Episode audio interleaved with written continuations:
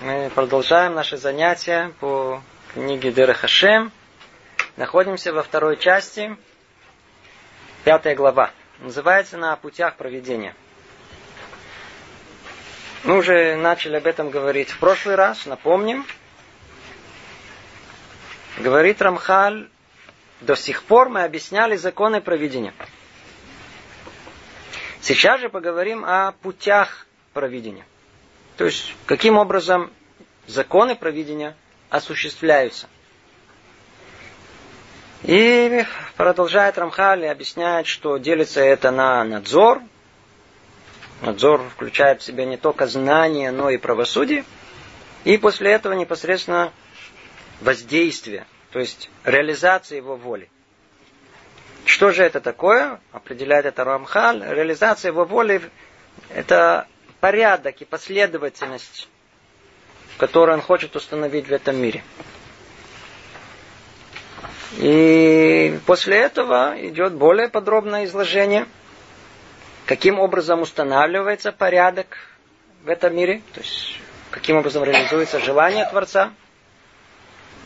Еще на прошлых э, главах упоминалось, что есть очень строгая иерархия духовных миров – и как они переходят одного в другой, тут же развивается дополнительная идея, параллельная этому, о том, что непосредственное воздействие на этот мир и управление этого мира происходит посредством ангелов. Но только снова скажем это не тех ангелочков, которые мы бы подумали и представили в своем воображении. Понятие ангела это понятие не воображаемое. Воображение нам не поможет, не с чем сравнить и не за что даже уцепиться. Речь идет о некой духовной субстанции, которая является, как сказано, Малах, Малах это посланником, она является посланником воли Творца. И понять это по-настоящему, это очень-очень непросто. Что имеется в виду? Так или иначе говорит Рамхаль, Творец воздействует на ангела, а ангел на ангела ниже ступени, и так ступень за ступенью, пока последний ангел не произведет действия в материальном. Поддержит или обновит существование чего-либо согласно постановлению Творца. Обратите внимание, поддержит или обновит существование чего-либо согласно постановлению Творца. Другими словами, мир, который мы наблюдаем, мир очень обманчивый. Вполне возможно, он нам выглядит как мир материальный, очень независимый, существующий сам по себе. Но раскрывает нам Рамхаль, что за этим миром кроется присутствие Творца. И для того, чтобы мир выглядел так, как он выглядел, существует колоссальная иерархия, очень запутанная, скрытая совершенно от глаз человека, которая и управляет этим миром и делает в этом такие, как он есть. Когда-то приводили пример, иногда мы смотрим на картину, вышивка, вышивка какая-то. Есть там все ясно, как-то понятно, какой-то пейзаж или какие-то цветы. Помните, вышивали? Вроде все понятно и ясно. Но если мы возьмем ту же картину, перевернем ее, посмотрим с обратной стороны, то мы увидим, что это какое-то нагромождение ниток – совершенно неясно и непонятно. И за нашим миром кроется мир совершенно другой. И столько времени, сколько у нас нет ключей его понимания, он будет нам тоже казаться таким нагромождением всяких разных э, сил и э, влияний. Но когда мы получаем ключи, те, которые дает нам Рамхаль, то картина, она чуть-чуть проясняется. Итак, за нашим миром стоит мир духовный, и конкретное воздействие на этот мир происходит через ангелов. И существует очень, э, очень сложная структура э, этих ангелов, которые передают все от ступень за ступенью. В каждом мире есть другие ангелы, которые передают следующие ступени. И так до нашего материального мира. А мы тут спокойно смотрим, мир спокойный, очень упорядоченный, все нормально. А что там происходит, нам даже в голову не приходит. Пришло мне мысль в голову, на что это подобно. Знаете, иногда э, царский сын куда-то должен пойти, И, предположим, он хочет пойти погулять в лес. Воля царского сына, ее надо осуществить. Ну что, царский сын это царский сын. Папа очень желает э, его благополучия, поэтому он постановил своим э, министрам, подчиненным следить за благополучием сына. Что они делают? Тут же собирается целый консилиум, посылают э, разведчиков в этот лес, надо проверить, что там происходит, послали войска на всякий случай, безопасно, небезопасно. Тут же обнаружили, что там какие-то разбойники, там началась с ними перепалка, драка, стрелять, начали, кровь льется, что только там не было, но идет э, сын, царя идет, сейчас идет, тут же все начинают мыть, Э, отмывать кровь, чтобы него ничего не видел. Разгладили назад всю, всю травку, покрасили ее в зеленый цвет, где нужно. Он идет, все красиво, все нормально. Что там произошло за кадром, от него скрыто. Так и основная жизнь мира скрыта от нас. Она открыта от нас. Там что такое не происходит, что же представить. Для нас вроде все так, все, все, все упорядочено, все ясно и понятно. Сейчас мы это поймем еще чуть глубже. Итак, Продолжает Рамхаль и говорит, что вроде бы воля Творца устанавливается в этом мире ангелами. Иногда, в качестве исключения из правил, сам Творец вмешивается в это. Были объяснения, связанные с этим. И в пятом параграфе, напомним его, очень существенное для нас вступление в нашу тему, и говорит он, однако знаете же, несмотря на то, что ангелы, те, которые управляют этим миром, то есть есть некая духовная иерархия, которая единственная, которая может быть, даже если представить себе какой-то экстрасенс, или даже уберем экстрасенс, пророк. Пророк не добирается до самых корней э, творения. Он поднимается на определенный уровень, поэтому он может видеть реальность какую-то духовную, как-то соединиться, не в понимании видеть, а присоединиться к этой духовной реальности. И он э, осведомлен о существовании ангелов. Но это не должно никого заблуждать. Не должно никого приводить в заблуждение.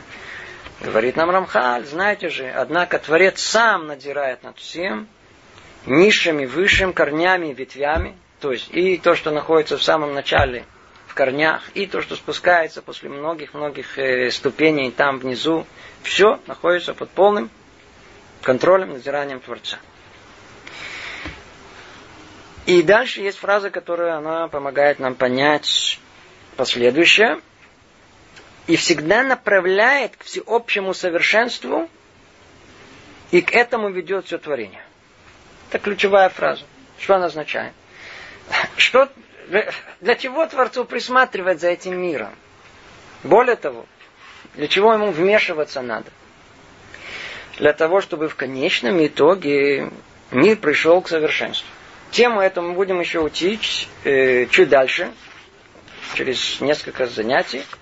Там мы узнаем, что есть два управления Творца в этом мире. Одно, которое видимое, которое мы можем понять. Одно, которое совершенно скрыто от нас и совершенно непонятное.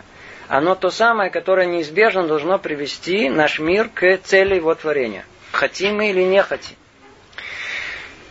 Поэтому и есть некая очень сложная иерархия, которая все запутывает. Но в конечном итоге, знаете же, что все, что Творец вмешивается в этот мир, для чего? Чтобы привести его к исправлению, к совершенству. Все ведет к цели творения. И по этой причине происходят разные процессы. Одно отталкивается, другое приближается, одно ощущается, другое... Много-много, что на наш взгляд оно даже непонятно и неясно происходит по этой причине. И продолжая эту линию рассуждения, мы переходим сейчас к шестому параграфу. Сказано, и Всевышний по своему желанию изменяет порядок мироздания в любой момент, когда захочет. И делает знамения, чудеса в различных вещах по своему желанию, как посчитает нужным для пользы творения, соответственно обстоятельствам и времени. Но для чего все это он делает? Мы с вами сказали, для чего? Чтобы привести все творение к цели. Направлять к общему совершенству. Это ключ к пониманию всего. Все, что происходит в конечном итоге, чтобы привести творение к своей цели. Так мы доходим до еще одной темы, очень-очень непростой, под названием чудеса. чудеса. Ну, так как тут без всяких э, обговорок, то мы тоже без, без э, всяких разных оговорок начнем обсуждение этой темы, как будто она нам ясна и понятна. И попробуем понять только несколько, два, несколько вопросов, связанных с ней. Это в чем смысл чуда? Просто чтобы чуть разобраться. И когда Творец делает чудеса, и для кого делаются чудеса? Эта тема разбирается более подробно в занятии на Хануку, мы уже говорили об этом, и есть целый цикл, посвященный и Таре и науке, тоже об этом говорили. Тут только несколько слов. Напомним, о чем там шла речь. В чем замысел чуда? На первый взгляд все ясно и понятно, только определим это по пониманию самой Торы. Согласно пониманию Торы, согласно тому, что мир сотворен и если он сотворен, значит, все в этом мире имеет свой смысл. Все сотворено для определенной цели, что и составляет смысл этого. Мы видим вокруг себя природу. Если есть природа, с законами природами, то не есть цель. Я перескакиваю сразу через много умозаключений. Сразу скажем, в чем цель сотворения этого мира с его постоянством природных законов – отвечают наши мудрецы. Мир этот на языке Торы называется Олам от слова Гелем. Скрытие. Цель этого мира скрыть присутствие Творца. Скрыть. То же самое само слово природа, тева, гематрия этого слова элоким, творец. То, что мы видим и кажется все случайно, это само присутствие Творца. Но только оно скрыто мир с его постоянством законов. Цель его в этом мире – скрыть присутствие Творца. Как помните, мы упоминали наличие иерархии ангелов. Причина этого является того, то, что нужно скрыть присутствие Творца. Постоянство законов этого мира, оно тоже скрывает присутствие этого Творца в этом мире. Ну, очень хорошо. Что же может привести к раскрытию Творца в этом мире? прекращение этого постоянства. Или другими словами, чудо. Чудо на языке Торы это нес. Нес. Нес, если мы посмотрим более конкретно, что стоит за этим словом. Слово нес означает как древо, как, как флаг. Знаете, как э, сказано по отношению наших э, шватим, еврейских колен, когда они шли по пустыне, то у каждого должно было быть какой-то знак присутствия этого колена. И оно называлось Нес. Нес. Хотя мы это называем чудо. Слово Нес, оно раскрывает нам само это слово понимание сути. Нес, он открывает присутствие в этом, Творца в этом мире. Раскрывает его. И очень интересно, что мы употребляем вот это понятие слова «нес флаг» именно в таком же понимании. Когда э, мы хотим э, показать свое присутствие в этом месте. Причем, что значит показать? Показать присутствие какой-то власти в этом месте. Государство тут владеет. Что она делает? Она всегда вывешивает флаг. Помните, захватили Рейстаг в Берлине, победили. Первым делом что хотели сделать? Флаг поставить. А почему флаг? Из-за этого еще там люди погибали. Почему? Почему флаг? Флаг это символ власти в этом мире. Мы тут управляем. Чудо это флаг.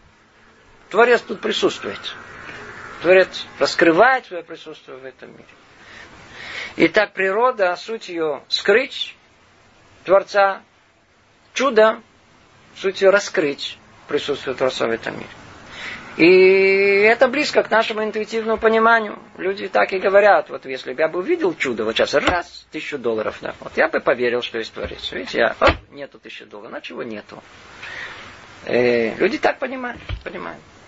Но по, по сути, действительно, э, есть э, э цель, есть цель за всем этим, какая раскрытие присутствия Творца. Теперь, мы сейчас поняли это на самом простом уровне. что противоположность постоянству – это чудо, но это не совсем так. Даже если мы э, рассмотрим некую ситуацию, в которой нарушаются законы природы, мы их не называем чудом.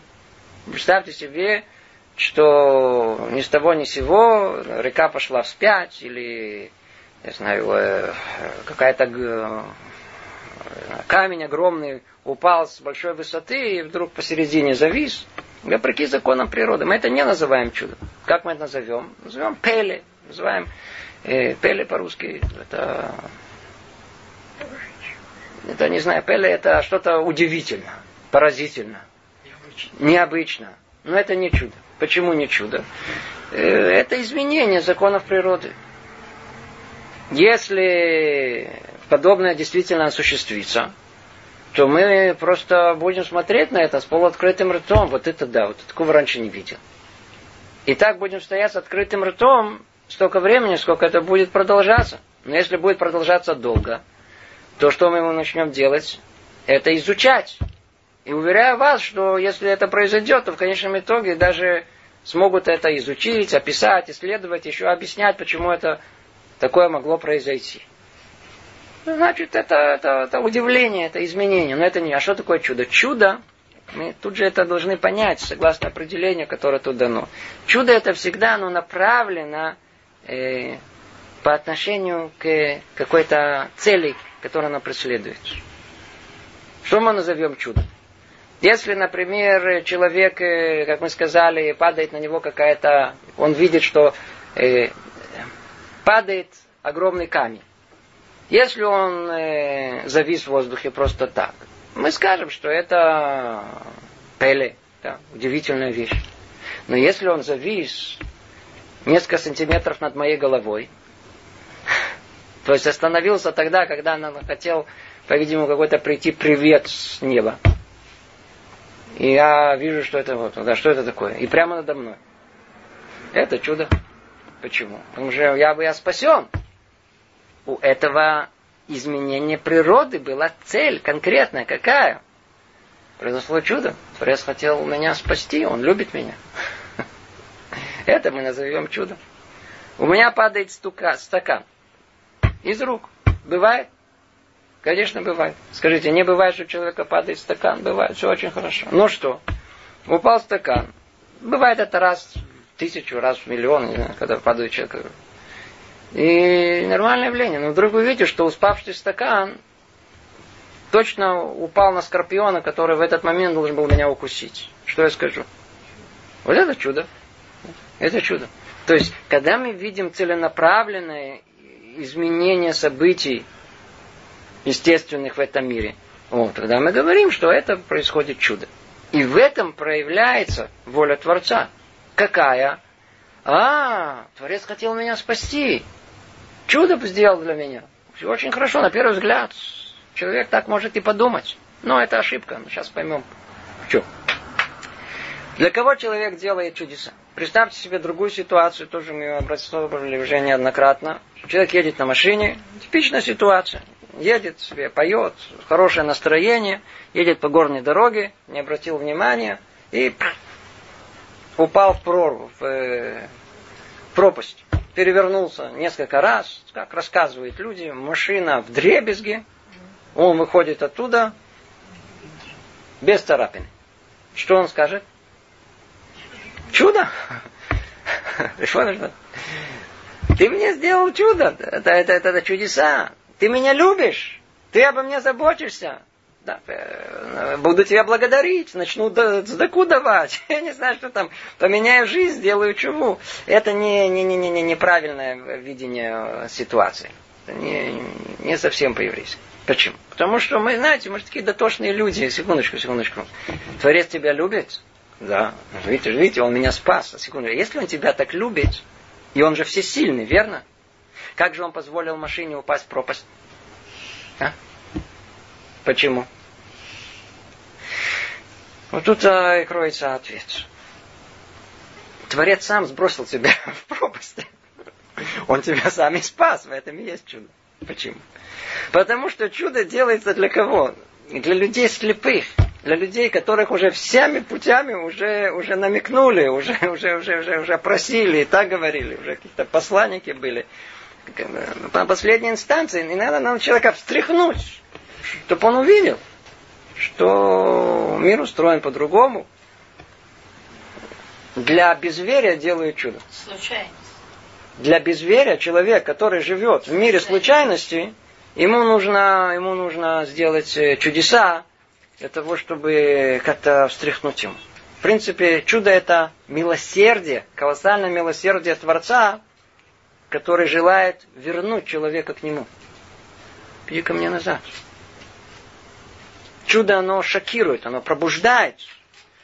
Оно позволяет стать свободным и расстаться с этой наркотической зависимостью от привычек и от моды, которые, которые, которые, всяких разных модных идей, которые у него в голове находятся.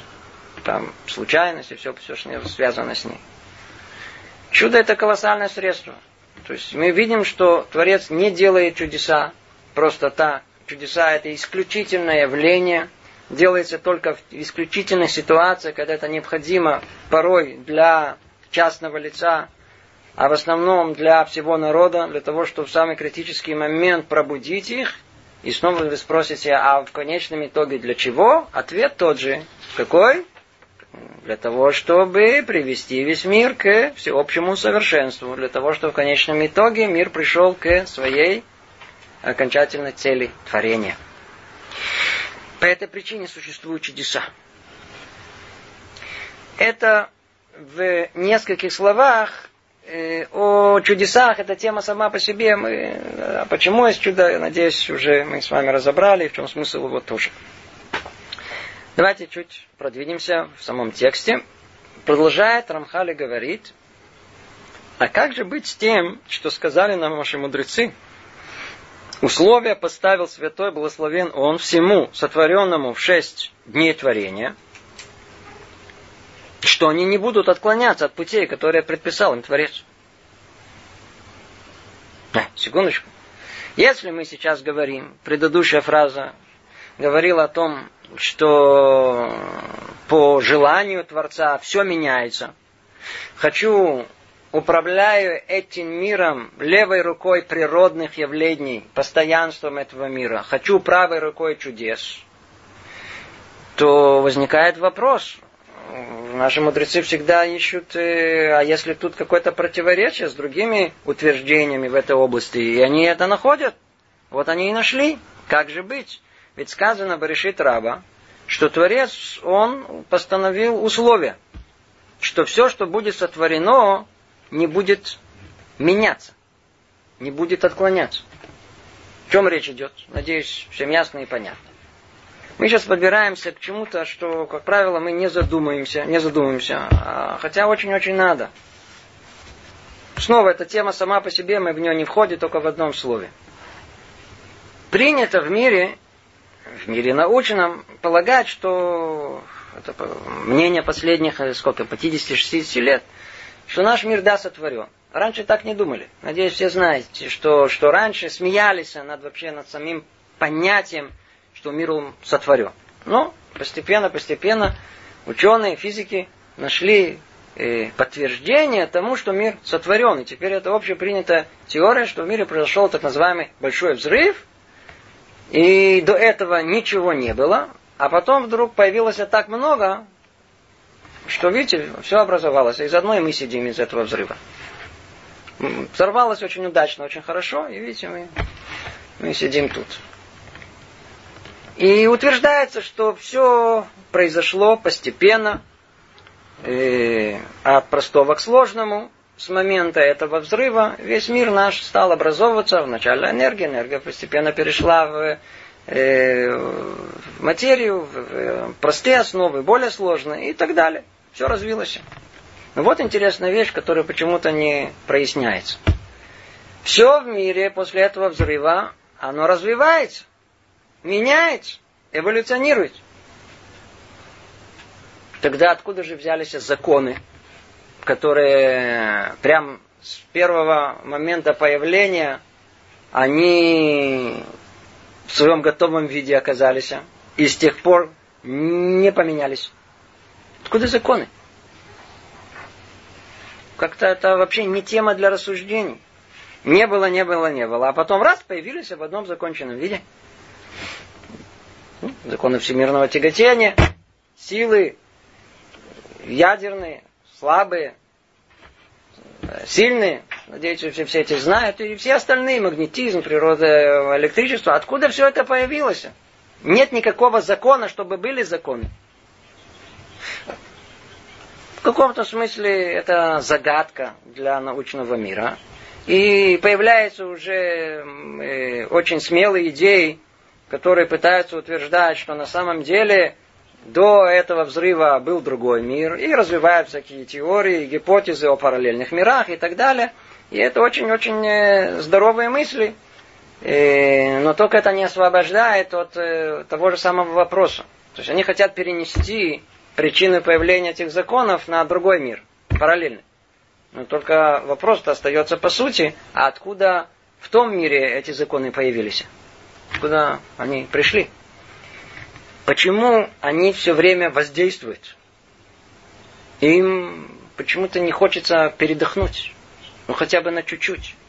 Закон тяготения, он все время тяготит. Без перерыва. Тоже надо было, можно надоесть чуть-чуть, знаете, хватит, передышка на несколько секунд. Передохнуть, скучно, пойду чем-то развлекусь. И мы видим, что это не происходит. Об этом говорится тут. Что это тот самый закон, который установил Творец в этом мире. Что в этом мире обязано быть постоянство. Нет постоянства. А как мир может существовать? Представьте себе, что а законы, которые есть в этом мире, постоянные законы, они стали переменами. Иногда они работают, иногда не работают. Мир бы просто бы не мог существовать. Это первое. Второе, когда мы наблюдаем постоянство этих законов, то мы можем сказать, что этот мир существует сам по себе. Видите, законы существуют, они независимы ни от чего. А откуда они? А мне не важно, они всегда существовали. Это... Тогда есть скрытие Творца. Тогда за этим постоянством и кроется, это, Творец скроется за постоянством этих природных законов. Об этом говорится в Баришит Раба. Условия поставил святой благословен он всему сотворенному в шесть дней творения. Все, что я сейчас сотворяю, и порядок, который установлен, его нельзя поменять. Теперь встает вопрос, иконочку, вы только что говорили о том, что Творец делает чудеса, отклоняется от э, законов природы. А сказано бы решит раба, что нельзя отклоняться. Как это можно понять? Есть противоречие. Это то, что поднимает нам Рамхаль и отвечает. Это высказывание не означает, что Всевышний ничего не изменит с тех пор. Ибо, конечно, он полностью изменяет всегда, когда захочет. Но дело в том, что в момент творения он показал и дал знать всем корням творения их природу их истинную сущность и цель, во имя которой были созданы, и к чему должны они быть, к чему должны они прийти в своих воплощениях, и каков будет конец их. Все им рассказал, раскрыл. И постигли они, и познали, что все движется к цели истинного блага, возжелали, возрадовались. Ну, это вообще вещь уже ну, не совсем понятная. Вообще, о чем речь тут идет, о чем речь идет. Слышите, что тут сказано? Сказано, что нет противоречия между двумя этими, э, казалось бы, утверждениями, которые противоречат на первый только взгляд, что Творец, он делает чудеса, с другой стороны, установил постоянство. Изменения которые, суть которых, то есть чудеса, о которых мы говорим, для чего они существуют? Чтобы привести в конечном итоге наш мир к цели творения. Значит, так как это находится уже, это называется махшеве табрия, в замысле Творца, изначально, то изначально, когда было сотворено постоянство, в это постоянство уже было заложено свойство отменения постоянства. То есть оно может существовать до того момента, пока нажмут на кнопку, условно говоря, и говорят, смотри, теперь не притягивай. До этого ты притягивал, притягивал. Очень хорошо. справлялся со своей задачей. Нажали на кнопку, теперь передохни пять минут. Это все вложено еще в само э, строение там, в самом начале, в корнях всего. И выражено интересным образом. Сказано, что Творец поведал всему творению, видите, как приятно, снова процитирую, что в момент творения он показал и дал знать всем корням творениям их природу, их истинную сущность и цель. Ой, это целое отдельное занятие. Что это значит? Мы видим законы природы. Спросите любого ученого, вам скажет, для чего существует этот закон, для чего существует этот закон. Почему такое природное явление в мире есть? Почему именно такая форма существования мира животного и растительного и так далее? На все есть какое-то мнение. Откуда оно? Люди наблюдают, следуют, делают выводы. Очень хорошо. Скажите, мы уверены в том, что выводы, которые есть, и каждая брия, все, все, все, все сотворимое в этом мире, мы поняли, для чего это существует в этом мире? Если у нас нет понимания цели всего творения, у нас нет понимания отдельно каждой ее части, для чего она существует. Мы же говорили, что бывает такое, что нечто может существовать очень долго, где-то там в недрах земли, предположим, и ждать того момента, когда по замыслу творения придет время, чтобы это помогло человечеству дойти до цели творения. Я сейчас скажу вещи вам совершенно умопомрачительные. Поэтому, если вы почувствуете, что вы ничего не понимаете, это очень хорошо. Наоборот, я бы очень этого желал. Видите, уже не сказать нельзя. Сказать это надо много. Но я вам скажу на всякий случай, чтобы это, чтобы, чтобы, чтобы было ясно, что это не ясно. Вот, я знаю, записывающее устройство. Записывающее устройство. Оно имеет какую-то цель. Какую записывать? И если человек придумал телефончик, записывал, записывающее устройство, он придумал э, этот тейп, ну, этот, теле, магнитофон значит, оно играет какую-то роль в замысле творения для того, чтобы привести все творение к конкретной конечной цели. Так, очень хорошо. Это для нас испытание. Особенно телефон это вообще испытание. Это еще туда-сюда. Это есть для этого много двух сторон. Телефон это самый лучший пример, который может быть. Телефончик наш неразлучный, родной. Держим его около сердца явно, очевидно, это одно из самых больших испытаний, которые Творец послал в наше поколение. Теперь по-простому. Для того, чтобы был телефон, а ну, инженеры, помогайте мне. Что только не нужно. Предположим, телефон делать из пластмассы. Что нужно? Значит, нужно, чтобы в природе, в самом начале, что было заложено? Возможность того, что на каком-то этапе существования человечества, человек смог бы прийти к идее, как превратить, скажем, нефть в пластмассу. Это, это должно уже существовать. Если бы это бы не существовало, никакой человек это не может придумать. Человек может только раскрыть то, что уже заложено внутри. Там оно уже все существовало, но только это раскрыть. Кстати, пластмассу раскрыли случайно. Бакелит. Его это случайно обнаружили. То же самое, как многие другие явления явление какого-то, я не знаю, это там э, полупроводников, явление какого-то силикона, это, это там э, песок должен быть. Мы бы всю жизнь думали песок, а для того, чтобы лежать на нем. Вполне возможно, что это тоже часть испытания, которое есть в этом мире. Сейчас то, что говорю, я сейчас придумываю прямо на месте. Это не то, что это так оно и есть. Хочу просто пошатнуть наш привычный образ мышления. А может быть, он для того, чтобы появились эти чипы с этими силиконовыми, из которых сделают эти компьютеры, которые, которые, а компьютеры сделают из них, потом подключат к ним интернет. И мы превратимся в компью вандалов, этих инвалидов.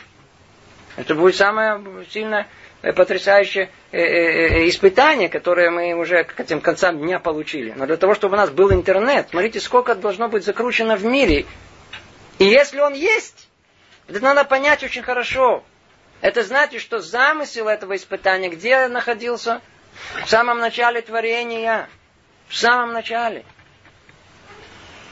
Теперь, что тут сказано? Творец обращается ко всему творимому и говорит, я тебе раскрою секрет.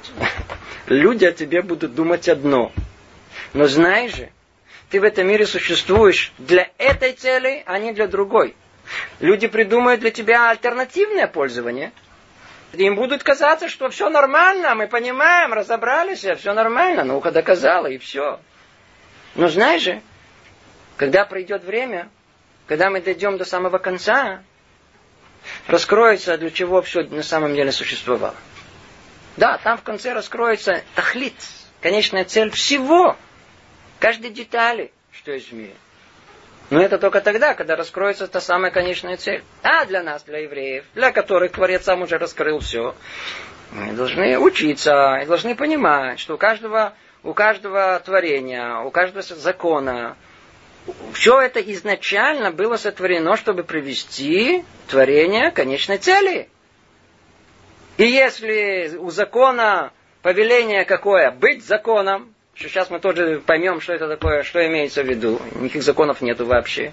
Другими словами, воздействовать постоянно, постоянно, постоянно, без перерыва, воздействовать, воздействовать, воздействовать. Это точно так же, как у него есть возможность это воздействовать, вложено в его природу. Точно так же вложена и возможность отсутствия этого воздействия. Ну, стоп. И тогда Малах прекращает это воздействие. И нету силы тяготения. Творец раскрыл морю суть его. Знаешь же, что ты ведешь себя в этом мире как жидкость. И много из этого исходит. И люди будут пользоваться тобой, будут плюскаться. Это так очень хорошо и прекрасно. Расслабляет, помогает здоровью. Но знай же, что придет время, когда тебе надо будет превратиться в твердое составляющее этого мира. И если нужно, ты не будешь растекаться, а будешь стоять стеной. Когда это произойдет? При выходе евреев из Египта. Когда нужно было, да, да, евреям, которым там погрязли в 49 ступеней нечистоты египетской, надо было выбить все это из них, из, из, из души ихней. Надо по этой причине делали чудеса для них. То, значит, надо было сказать, как, зем... как вода, водичка может так быть, стоять э, горизонтально. Она может стоять вертикально, все в руках Творца. Смотрели все, вау, это чудо. Творец управляет этим миром. Творец управляет этим миром. Творец раскрыл всему цель конечную его творения, для чего он сотворен. Но только эта конечная цель, она раскрывается только в тот момент, когда это помогает цели творения. Когда непосредственно приводит все творение к конечной цели. Об этом сказано, об этом сказано снова. Давайте прочтем этот э, в самом тексте. Что в момент творения Творец показал и дал знать всем корням творения их природу, их истинную сущность и цель. Видите, их, их природу, их истинную сущность и их цель, для чего их сотворили. Во имя которой они были созданы, к чему должны они будут прийти в своих воплощениях, и какой будет их конец. Что там будет в конце? Не смотрите, что там в начале, посередине. Это все может быть сложно. Это все, чтобы привести человека к заблуждению, наоборот. Теперь дальше идет вообще нам мало, тяжело очень нам понять. Говорит Рамхаль, и постигли они, и познали. Кто они? Все те самые э, корни творения. Другими словами, речь идет о чем-то, что вне нашего понимания простого. Это не простое человеческое понимание. Речь идет о духовных корнях, то есть о духовных представителях всех явлений. Если в мире есть явление тяготения, значит, есть представитель духовный этого закона. Иначе бы это не существовало. О них речь идет. И вот они постигли, что все движется к цели истинного блага. И когда они постигли, возжелали а когда возжелали, возрадовались. Почему тут возрадовались? Скажите, мертвая материя может радоваться? Почему такое образное сравнение? Когда мы радуемся? Если мы можем достичь цели, которую мы себе поставили.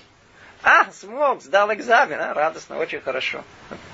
Когда старались прийти к чему-то, пыхтели и смогли, то мы э, радуемся э, исполнение желания Творца, осознание этих духовных корней, что у них есть роль в этом мире, и что они способны его осуществить, у, естественно, что это приводит в состояние радости. Естественно, что только это не радость наша, о которой мы говорим, но это типа радости, э, которая есть у нас. И об этом сказали мудрецы в другом месте, в трактате Рожа Шана. Все творения были созданы с их согласия. Творец не просто э, сотворил их. Видите, тут очень-очень существенные детали. Все было сотворено с их согласия. То есть было сотворено, и ну, ты хочешь... Э, много можно из этого выучить. Просто для нашего мусара, этики, для отношений между людьми, отношений между родителями и детьми, и Творец, видите, даже обратился ко всем, рассказал им суть. Постигли они и познали, что все движется к цели истинного блага, желали и обрадовались. И более того сказано, все творения были созданы с их согласия.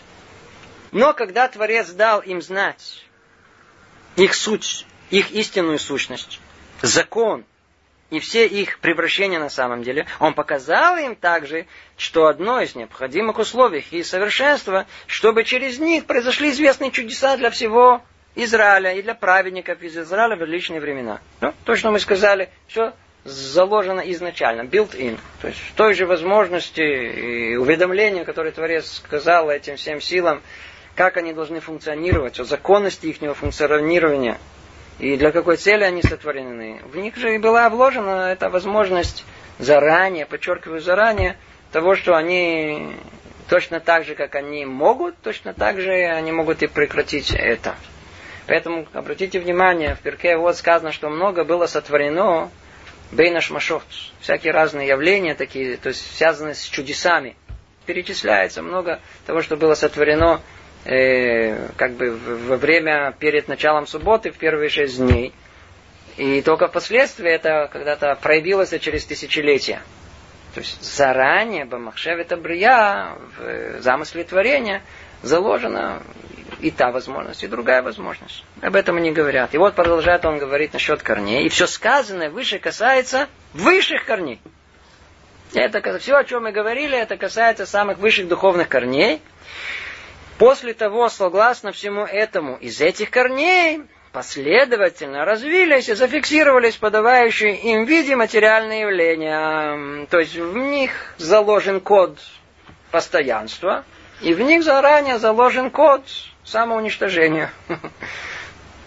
И это в конечном итоге тут проявляется в нашем мире. Над ними было поставлены служители, поддерживающие их по природному закону. То есть вложена духовная сила воздействует именно так, а над ними еще надзиратели, которые смотрят, чтобы никаких отклонений не было.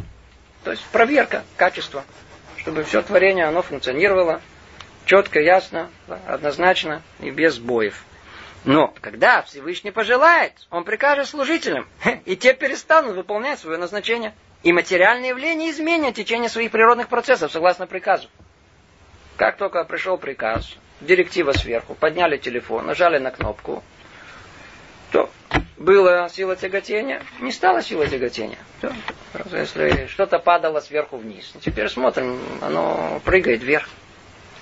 Приказ же может идти к ним различными путями. То есть, говоря иносказательно, как указ царя, или как окрик сердящегося правителя, как сказано в Тилим, он прикинул на море Суф, он прикрикнул на море Суф, и оно высохло. Провел их через бездны, как по пустыне, и по тому подобными, и тому подобными путями, согласно обстоятельствам каждого времени. Тут дополнительное разъяснение, что этот приказ, о котором идет речь, то есть приказ о чуде, о изменении природы, оно приходит различными путями. И приходит иногда через всю иерархию, постепенно, а иногда приходит вдруг. А когда приходит вдруг, то есть когда сам Творец вмешивается, то это уподоблено как окрик. Снова, все, что тут говорится, это образное выражение. Тут сказано, и он прикрикнул на море значит прикрикнул? Это речь идет о таком нервном человеке, который не выдержал и прикрикнул, имеется в виду, что вмешательство было быстрое. И оно уподобляется такому быстрому реагированию, которое есть у, у человека. Смотрите. Вся эта тема, тема очень-очень непростая. Очень непростая. Для человека современного как-то она как-то тяжело говорить на эту тему. Вы в последнее время с чудесами встречались? Да, последние 10-20 лет при вашей жизни были чудеса. Смотрите, я вижу, вы махаете головой, только я вас не буду не рассказывать. Я приблизительно могу сказать. Скажем, человеком происходило личное чудо. Но для этого надо было иметь глаза, надо было видеть, э, иметь разум, понять, что с ним чудо происходит. Но я вам говорю не про это чудо. Не на чудо на уровне того, как Творец действительно нас спас тогда, когда мы летели под откос. И мы не поняли, что на самом деле он нас не спас, он туда сбросил. А этим самым он нам всего лишь намекнул о том, что смотри, я тебя вытащил за уши в последний момент. Ну, не доводи себя до такого. Не надо, не надо, чтобы я тебя спасал, не надо, чтобы я тебе чудеса сделал. Чудеса это частный урок в вере. А за частный урок всегда надо платить. Поэтому, кстати говоря, что вы знали, наши мудрецы очень не хотели чудес. Когда с ними происходили чудеса, откройте Тору. Авраам, Схак, Яков, все праотцы, они, как только чудо с ними происходило, они приходили в ужас. В книгах э, Ишуа, Шофтим, то же самое. Все, все, все, все, все. Ваира Яков, Ваира Авраам. Ну, страх его будет. Чего не обою, обуили. Если тебе сделали чудо, тебе вычли из э, того, что полагается в грядущем мире. Это дело не очень желаемое чудо. Чудо делается для того, кто, кто не находится на должном уровне веры в Творца. Но только в случае наших праотцов там совершенно другая ситуация. Мы ее касаться не будем, почему именно им делали эти чудеса. Так или иначе, чудо само по себе, тема эта, она, она, она очень непростая. И для современного человека далекая. Почему? Почему? Потому что мы ходим всегда с внутренним построенным миром, с предубеждением ко всему. Мы же уже люди, мы же люди интеллигентные, мы во всем разбираемся, все знаем. Если начнем говорить о чудесах, что скажет человек с улицы? Чепуха. Чудесо, чудес не бывает. Спросить, откуда вы знаете, что нет чудес? Он говорит, ну я их не вижу тот факт, что ты их не видишь, является доказательством, что нет? Он говорит, нет, ну это не доказательство, но смотрите, если я был бы один, так это было бы еще ничего. Все остальные тоже не видят. Но, может быть, они не заметят. Он говорит, нет, смотрите, ну есть люди, которые за этим следят. Я а кто следит? Он говорит, вот ученые следят. А, так что, гада, наука, она доказывает нам, что нет чудес. Теперь давайте э, в одном слове только заденем эту тему люди действительно ходят с ощущением, что наука доказала, что нет чудес и не могут быть чудеса в этом мире. Разберем это э, с двух сторон. Разобьем это на две части. Одну, одна часть это вопрос, компетентна ли наука вообще в вопросах чудес, да или нет. Второе, действительно, что допускает ли законы природы того, чтобы произошли какие-то изменения. То есть э, наличие законов природы, против, противоречат ли они понятию чуда, да или нет. По первому вопросу уже должно быть все ясно и очевидно. Наука занимается исключительно явлениями постоянными. Постоянными. Они чем занимаются? Законами. Если есть некое явление, и оно постоянно, еще раз, еще раз, еще раз, еще раз. Что наука ищет? Она начинает наблюдать, измерять, ищет закономерность и описывает ее каким-то математическим аппаратом. И объявляет ее, вот мы нашли закон. Все очень хорошо. Все закон. Но если явление носит характер одноразовый, то это принципиально не находится вообще в э, рассмотрении научном. Наука вообще не занимается одноразовыми явлениями. Вообще не, она не может заниматься одноразовыми явлениями. Почему? У нее нет э, возможности это измерить. Чудо это мы же не планировали. Можно сказать, давайте запланируем чудо. Это вещь непланируемая. Можно это воспроизвести в лаборатории? Давайте воспроизведем чудо в лаборатории. Смехотвор. По этой и по многим причинам чудо из-за того, что нельзя воспроизвести, и оно вообще не, оно никак не соотносится с э, рассмотрением э, науки. Наука, она не то, что она некомпетентна, она вообще не причастна к понятию чудес. Чудо находится исключительно в области веры, а не в области научных измерений и доказательств. Даже если бы сейчас произошло чудо, прям тут на месте, прям в живом эфире произошло чудо, что лучше не надо, я вас очень прошу, чтобы ничего не произошло тут, спокойно. Что бы было бы? Знаете, что бы было бы? Мы бы все бы ахнули. Чудо. Представляете себе, раз что-то поднялось, чудо. А, и все, все, все, все чудо. И что бы произошло дальше? Мы бы поахали бы день, два, три, четыре. После этого мы бы зевнули бы. И сказали, вот дела, вот даю. Смотри, какое бывает. И забыли бы через неделю бы. Чудо это вопрос веры. Это не вопрос э, доказательств научных или их отсутствий. Другими словами, одноразовые явления, и такие, кстати, явления мы не только в области чудес находим. Я скажу вещь, которая очень всех рассердит. Но нужно сказать, по сути, одноразовое явление, оно, так как оно не воспроизведимое, но нельзя ее повторять. Например, само творение. Можем ли мы говорить о творении мира, сотворении мира, с уверенностью, что мы поняли, что это такое? Наука строит сейчас гипотезу за гипотезой, как мир был сотворен. Это самая горячая точка исследований научных. Но они могут сделать э, эксперимент, который повторит все творение, по их мнению, с миллиардами лет.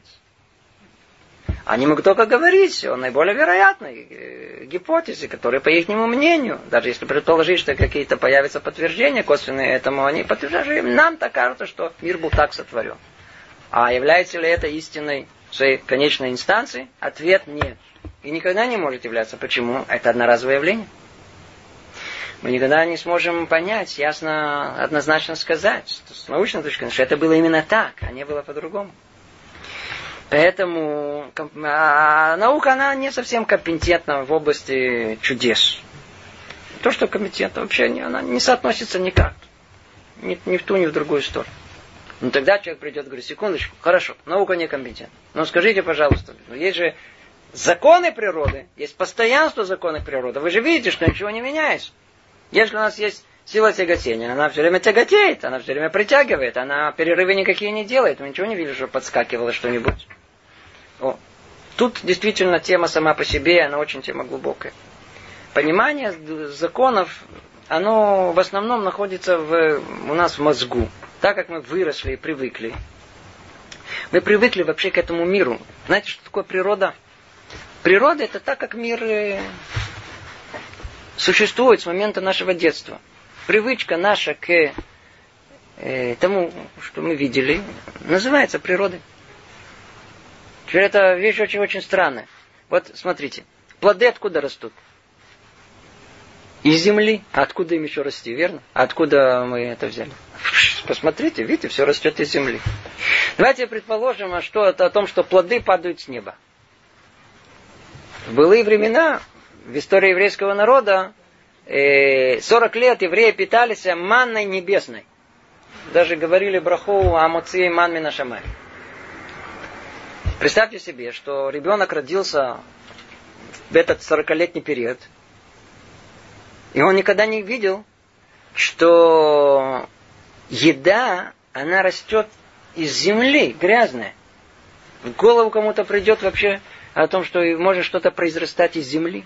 Это же самое последнее, что в голову придет. Откуда? Совершенно очевидно, что еда должна сыпаться с неба. Если бы вы, ученые, были бы в те времена, они бы исследовали бы это явление – а так как Творец всегда, даже все, что происходит как бы чудесным образом, делает тоже путем эстер, они бы нашли бы научные объяснения, каким образом, почему и как падает мана небесная. И тогда бы были бы совершенно другие теории, все мы бы понимали по-другому. Природа это то, к чему мы привыкли. А почему должно быть так, а не по-другому? Я не знаю. Должно быть было так. Я, я, я, смотрите, я не веду ничего другого. Но это не объяснение. Вовсе не объяснение. Это может быть все по-другому. И то же самое с природными, э, природными законами. Природные законы это, это, это, это, это только давайте подумаем, почему мы это называем законы. Мы видим, что яблоко все время падает. Она тысячелетиями падает, она ни разу не подскакивала. И мы на каком-то этапе, как человечество, э, поняли это. Был такой человек, его звали Исаак Ньютон. Ему яблоко на голову упало. Так рассказывают, я не знаю, верно это или нет, но все равно, какая нам разница. Ему упало на голову. Эврика пришла ему идея, что, значит, все предметы падают вниз, и построил целую физику, математику, все, все, что он развил. А что до него не было законов э, Ньютона? Они существовали, только он их подглядел, он их раскрыл, о том, что в мире все существует каким-то образом, есть, есть какое-то постоянство процессов в этом мире. Он заметил, что все время это существует, существует, существует. И это он назвал как закон. Другими словами, и это, кстати говоря, истинное понимание и науки на сегодняшний день, что на самом деле, на самом деле, никаких законов в мире нет. А что есть? Есть всего лишь статистическая вероятность того, что это явление, оно э, на более вероятно, что оно произойдет. Например, солнце у нас входит каждый день. Мы с вами совершенно уверены, что солнце, оно каждое утро, оно появляется. А это что должно быть? Мы, нам очевидно, законы природы, все, солнце должно вставать. А на основании чего мы говорим, что это существует, это закон существует? Да потому что все поколения, каждый день, тысячелетиями, столько, сколько люди существуют, солнце встает. И никогда оно не, не прекращало это делать. Сила инерции, привычки, что нам говорит? Что если она так делала до этого, то она и так будет делать вечно. Вот тут и логическая ошибка. Нет никакого обязанности, что это происходит, чтобы это происходило вечно. Все, что мы называем законом, это только то, что мы до этого рассмотрели и исследовали, и не видели никаких отклонений. Это действует однозначно именно таким путем. Но скажите, значит ли это, что это и дальше будет продолжать таким же путем? Ответ это вовсе не очевидно. Вовсе не очевидно. Это не, не, не, не, не обязано происходить не обязано происходить. Почему? На что это подобно? Это подобно, как э, вы можете э, что-либо завести, на, предположим, на 24 часа в сутки. Как часы с будильником. И это будет работать только заведенное время. Посередине этого промежутка времени вы, скажем, пришли в момент, когда это работает, и время идет. Вы видите, это, это вечно. Вы пришли, это работало, вы уже собираетесь уходить, оно продолжает работать. Чего вы не знаете? Вы не знаете, что там за экраном стоит э, этот самый стопер. Оно на каком-то этапе, динь, раз, и все остановится. Может ли это не быть? Никто это не может утверждать, что это не так. Другими словами, даже и с точки зрения простого здравого смысла, э, заложена в нашей природе эта возможность, чтобы те законы, которые являются постоянными, на самом деле они э, на какое-то мгновение прекратили свое постоянство. Точно так же, как то, что все время падает, на каком-то этапе по разным причинам оно может и не, и не упасть. Тема эта, она очень глубокая. Мы, к сожалению, не раскрыли ее до конца, но, тем не менее, мы тут остановимся. Наше время уже истекло. Всего доброго. Привет из Иерусалима.